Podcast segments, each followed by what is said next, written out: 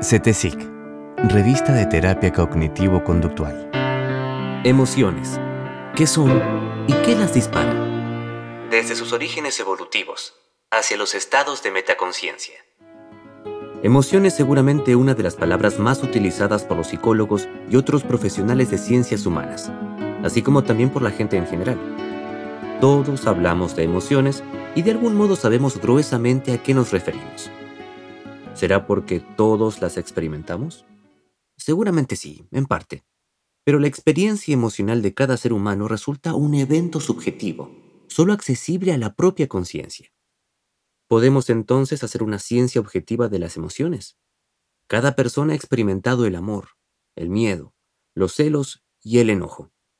De ahí que todos nos damos una idea fácil y rápida de lo que nuestro compañero de trabajo pretende transmitirnos cuando nos dice una frase como Estuve muy angustiado anoche porque mi hijo no me contestaba el teléfono. Sin embargo, si otra persona nos afirma mañana exactamente la misma frase, Estuve muy angustiado anoche porque mi hijo no me contestaba el teléfono. ¿Su experiencia subjetiva es la misma? ¿Y qué tal si esa frase me la dice mi expareja sobre su hijo, que también es mío? La lista de preguntas sobre las emociones fácilmente se multiplica al infinito. ¿Cuántas emociones hay? ¿Cuáles son? ¿Todos las experimentamos igual? ¿Se pueden experimentar varios estados emocionales en simultáneo? ¿Hay personas que son incapaces de sentir algunas o todas las emociones? ¿Por qué y para qué existen? ¿Se pueden controlar las emociones?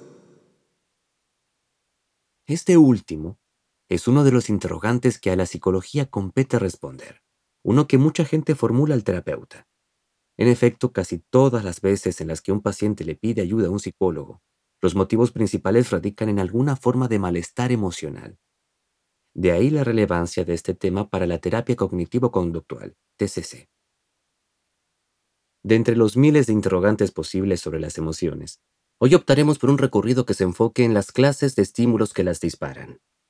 De este modo, luego de conceptualizar a las emociones como super respuestas complejas, recorremos los tipos de eventos que pueden desencadenarlas, desde los más primitivos compartidos por otras especies hasta los procesos de metaconciencia exclusivamente humanos. ¿Qué son las emociones? En primer lugar, las emociones son respuestas de los organismos, para nada exclusivas de los seres humanos.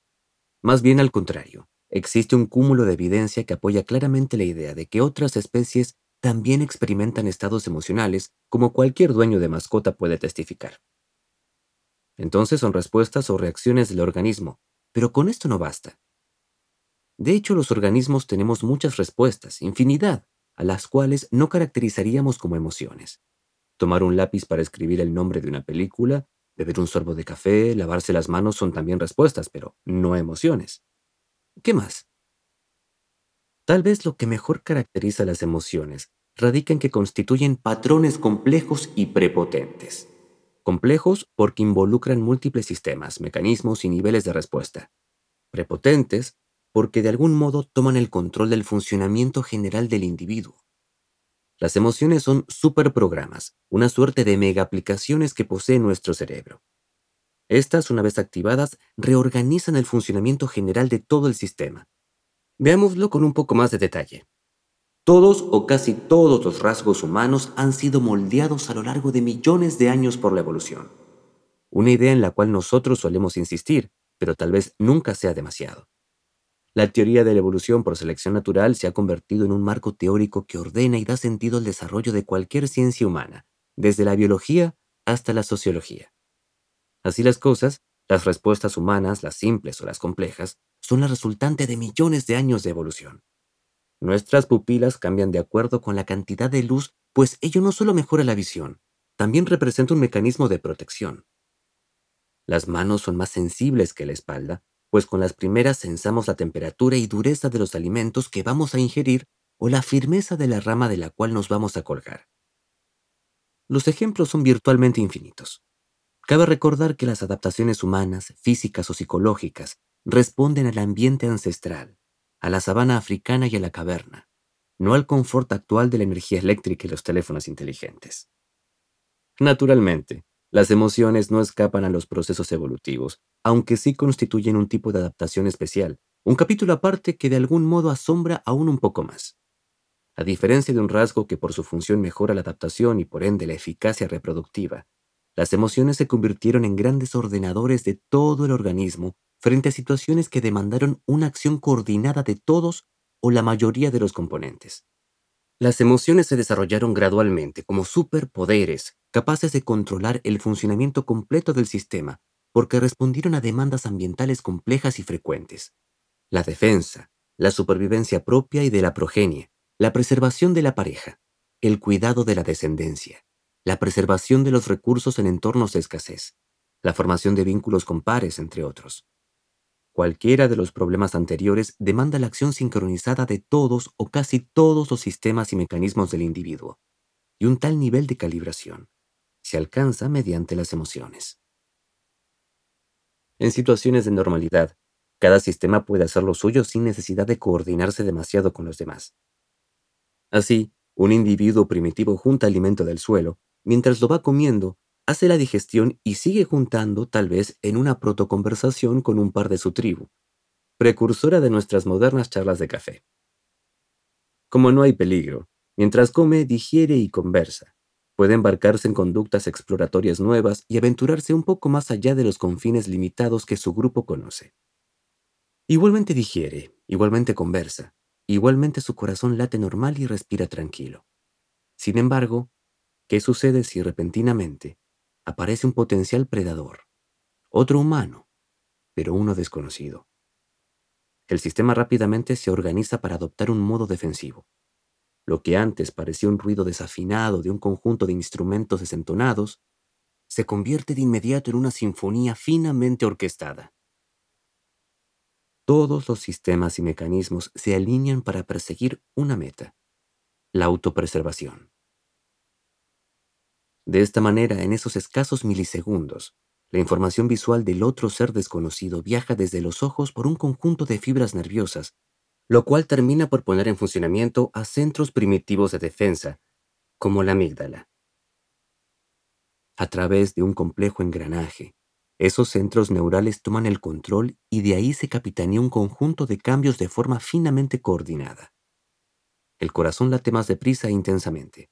La respiración se vuelve más agitada. Los músculos se tensan. La digestión se detiene y la conducta exploratoria se aborta. Se liberan hormonas que aumentan la fuerza y disminuyen el dolor. La plácida conversación con el par vira hacia el tema en cuestión. Será amigable. Los procesos perceptivos se agudizan, mientras la atención se enfoca en la potencial amenaza. La cognición deja de fluir libremente para volverse monotemática, focalizada y analítica sobre el potencial riesgo. Los procesos de asignación de significado dan preferencia a sentidos amenazantes, resolviendo las ambigüedades e incertidumbres como señales de peligro. Cambia la postura corporal y hasta la forma de algunos órganos como los testículos, los cuales se contraen para protegerse de una eventual contusión. Especialmente el rostro adopta una expresión que inequívocamente va a transmitir el estado emocional defensivo al potencial enemigo. En pocas palabras, mientras no había amenaza en el horizonte, cada sistema del organismo podía hacer lo suyo sin preocuparse demasiado por lo que hacía su vecino. Pero al surgir un potencial riesgo en el contexto, esto ya no es posible. En el nuevo escenario todos los sistemas se coordinan para cumplir la función principal de defenderse. ¿Y cómo se alcanza una tal sincronización? Pues bien, este es el rol que cumplen las emociones. Las emociones son respuestas complejas, prepotentes, que se activan ante situaciones específicas y toman el control del sistema entero. Se imponen y generan que todos los subsistemas trabajen coordinadamente para un fin. De acuerdo con el tipo de reacción emocional de que se trate, algunos mecanismos y sistemas deberán trabajar al máximo, mientras que otros deberán ser completamente acallados. En el ejemplo que dábamos antes, el modo defensivo del organismo requiere la movilización de recursos para el escape y lucha, debido a lo cual la digestión o incluso la excitación sexual deberían detenerse pues constituirían un gasto energético elevado que no se alinea con las exigencias ambientales presentes. Justamente podemos pensar el caso en que otros patrones emocionales, como la alegría y euforia de encontrarse con un potencial compañero sexual, conducen un perfil diferente de activación y desactivación de mecanismos y sistemas. Observando el caso de un potencial acto sexual, también aumenta la frecuencia cardíaca, respiratoria y la presión sanguínea. Pero en lugar de conducirse el flujo de sangre hacia los brazos con el fin de potenciar la fuerza de un golpe, una porción importante se destina a los genitales, órganos que ahora consumirán una elevada parte del gasto energético. Paralelamente también se potencian los procesos perceptivos, atencionales y cognitivos, aunque en este caso el foco se pone en la persona con quien se compartirá el acto sexual. Los sentidos involucrados que envían información preferenciada para el procesamiento son el olfato y el tacto, con una menor relevancia de la vista o el oído. En síntesis, la excitación sexual constituye otro megaprograma que opera un control casi total del organismo y produce reacciones muy específicas, como la erección peniana o la dilatación vaginal. Así las cosas, de acuerdo con la emoción de que se trate, asistiremos a diferentes perfiles de activación y desactivación. Habrá sistemas operando a todo vapor, otros a media máquina y algunos completamente desactivados. Y justamente es cuando esto no sucede, vale decir, cuando el patrón emocional dominante no logra calibrar el funcionamiento de los diferentes elementos, que solemos encontrar patologías. Las disfunciones sexuales constituyen un clásico ejemplo. Para entenderlo desde sus mismos orígenes, figurémonos la escena más ancestral de dos de nuestros antepasados copulando. La fiesta está en marcha cuando repentinamente aparece un predador. No hay nada que dudar el sistema defensivo rápidamente se sobreimpone, neutralizando completamente la respuesta sexual. La sexualidad, con toda su magia corporal y psicológica, se apaga en escasos instantes. Los penes pierden su erección, las vaginas se secan y contraen. De hecho, las disfunciones sexuales que padecen los sujetos modernos suelen ser causadas principalmente por una reacción de ansiedad condicionada a estímulos sexuales o de su entorno. Nuevos disparadores a iguales sistemas de respuesta. Ahora bien, los humanos actuales ya no estamos rodeados de predadores ni, salvo algunas tristes excepciones, tampoco vivimos bajo la amenaza crónica de nuestros vecinos. ¿Qué rol adoptan ahora en la vida corriente las emociones para los seres humanos? Especialmente, ¿qué las desencadena? Pues bien, los sistemas creados durante millones de años de evolución se encuentran abiertos a nuevos estímulos, no a cualesquiera, sino en la mayoría de los casos, estímulos ambientales externos o señales internas del propio cuerpo que pueden activar los dispositivos creados hace millones de años. Este hecho, el de responder con un cerebro primitivo a los problemas del siglo XXI, trae una larga lista de consecuencias y ha generado mucha discusión en las ciencias del comportamiento. No la vamos a desarrollar acá. Tan solo diremos que ha generado una de las hipótesis psicopatológicas más importantes, denominada hipótesis del mismatch. En castellano, esto se traduciría como hipótesis del desencaje. Básicamente, afirma que la psicopatología se origina en esta brecha entre la evolución cultural y la evolución biológica, por ser la primera claramente muchísimo más rápida que la segunda. Pero volvamos a las emociones. Dijimos que son superprogramas que toman el control de todo el cuerpo. De acuerdo con el tipo de evento al cual representaron una solución, tendremos diferentes temas. El sistema defensivo primario del organismo, cuyo epicentro es la amígdala, nos prepara para luchar o huir. Es al que nos estuvimos refiriendo más arriba con el ejemplo de la aparición del otro humano desconocido. El patrón biopsicológico de la respuesta de ansiedad o enojo sigue siendo el mismo que hace millones de años, pero ahora la reacción acontece ante la factura de luz o el discurso de un político que vemos por YouTube. Hasta acá, considerando la naturaleza de estos disparadores, uno podría concluir que se trata de una respuesta anacrónica a un estresor auténtico, pues tanto la factura como el discurso pueden constituir una amenaza muy real y objetiva. Aunque claro está, la mayoría de las aristas del perfil de activación, como el aumento de la irrigación sanguínea hacia las extremidades, resultan claramente ineficaces contra los flamantes estresores contemporáneos.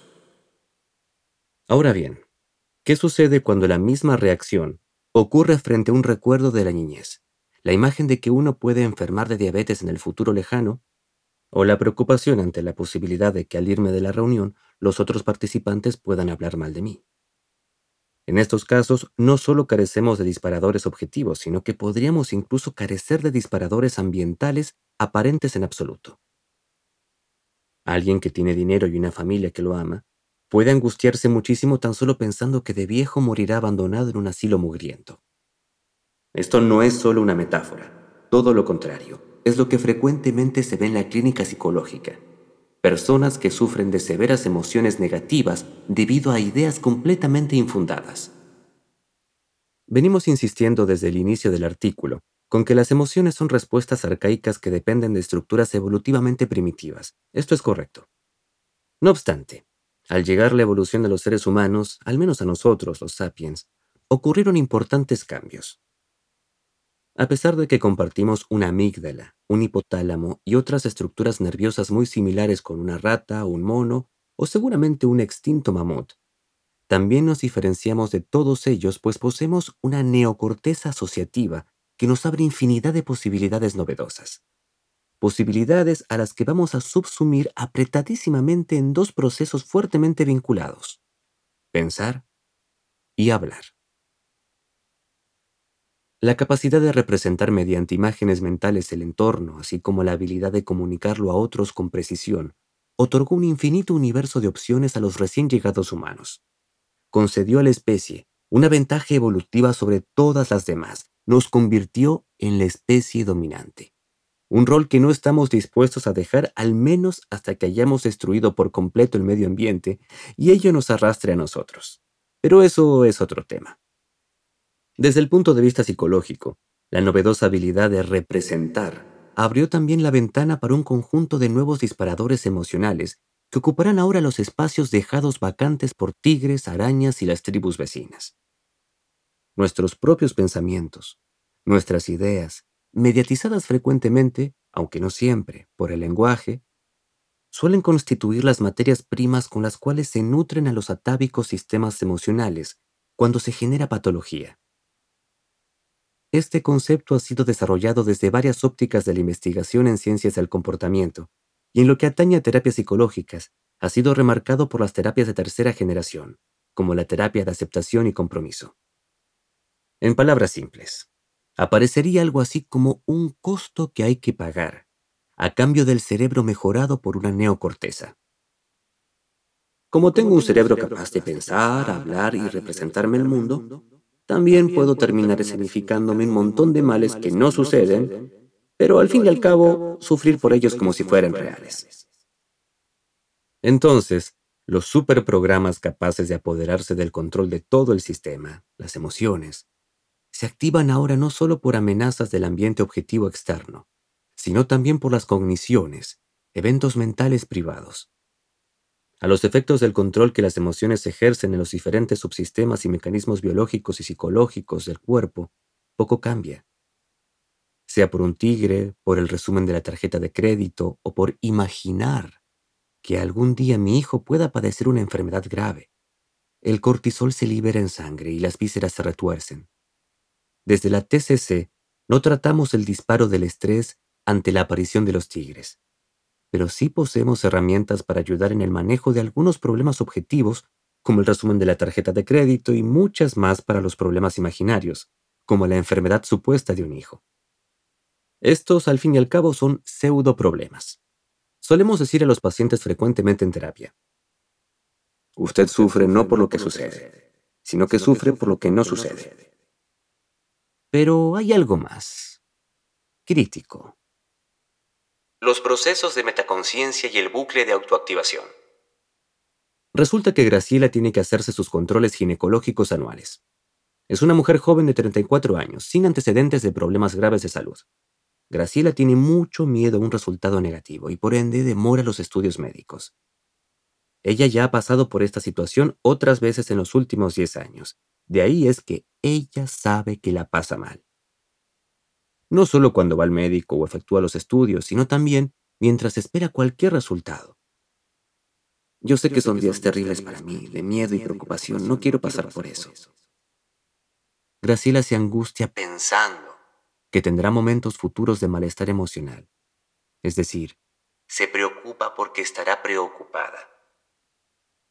Tal vez este sea el más novedoso de todos los disparadores emocionales que la corteza cerebral ha permitido.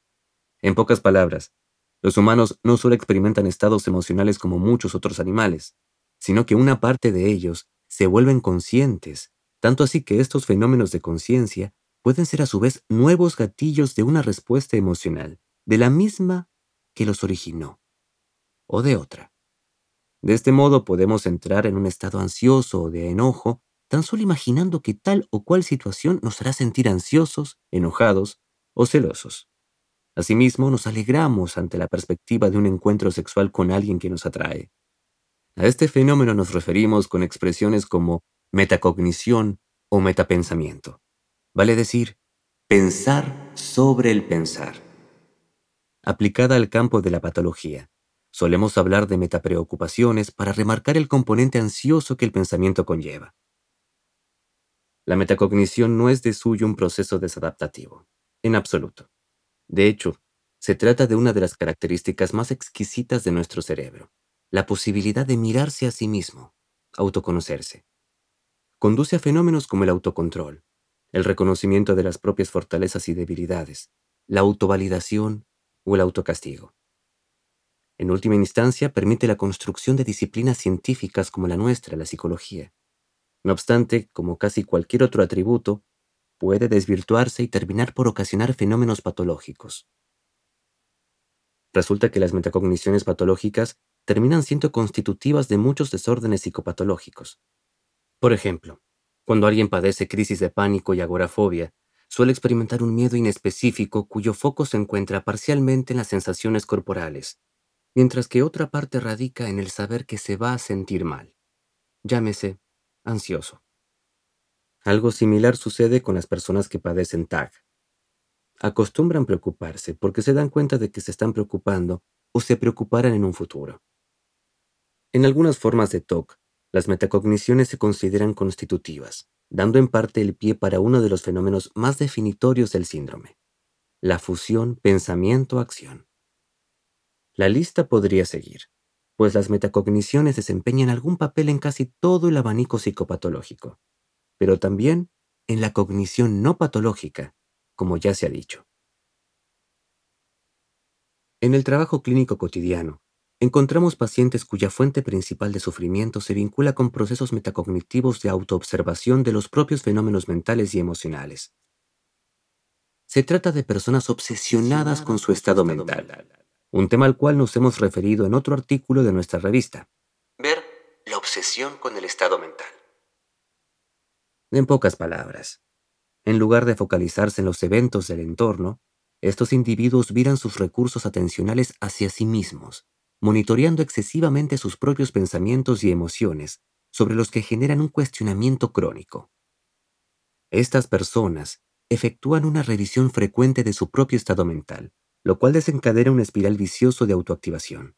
En estos casos, la reacción emocional no se debe a un evento ambiental ni corporal, sino a las propias emociones, las cuales son valoradas como una fuente de amenaza. No existe una categoría diagnóstica que contemple este fenómeno como una patología en sí. Probablemente se constituya como un proceso transdiagnóstico, presente en varios desórdenes. Síntesis. Hemos seguido el recorrido progresivamente más complejo de los disparadores emocionales. En primer lugar, conceptualizamos a las emociones como patrones complejos de respuestas que ejercen un control global del organismo, coordinando el funcionamiento de los diferentes sistemas y procesos.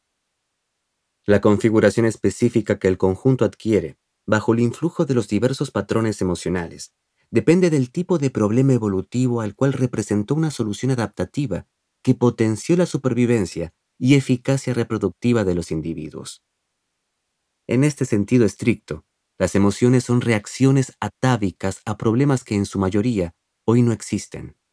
No obstante, los sistemas emocionales se encuentran abiertos a estímulos del entorno actual, aunque el patrón respuesta que se genera no varía de lo que fue antiguamente para nuestros antepasados. Esto frecuentemente genera un desajuste entre el tipo de problema que hoy gatilla la emoción y la forma en que el organismo termina reaccionando. Concretamente, la configuración final del perfil biopsicológico de nuestro cuerpo se encuentra muy lejos de lo óptimo para afrontar los desafíos a los que constituye una respuesta.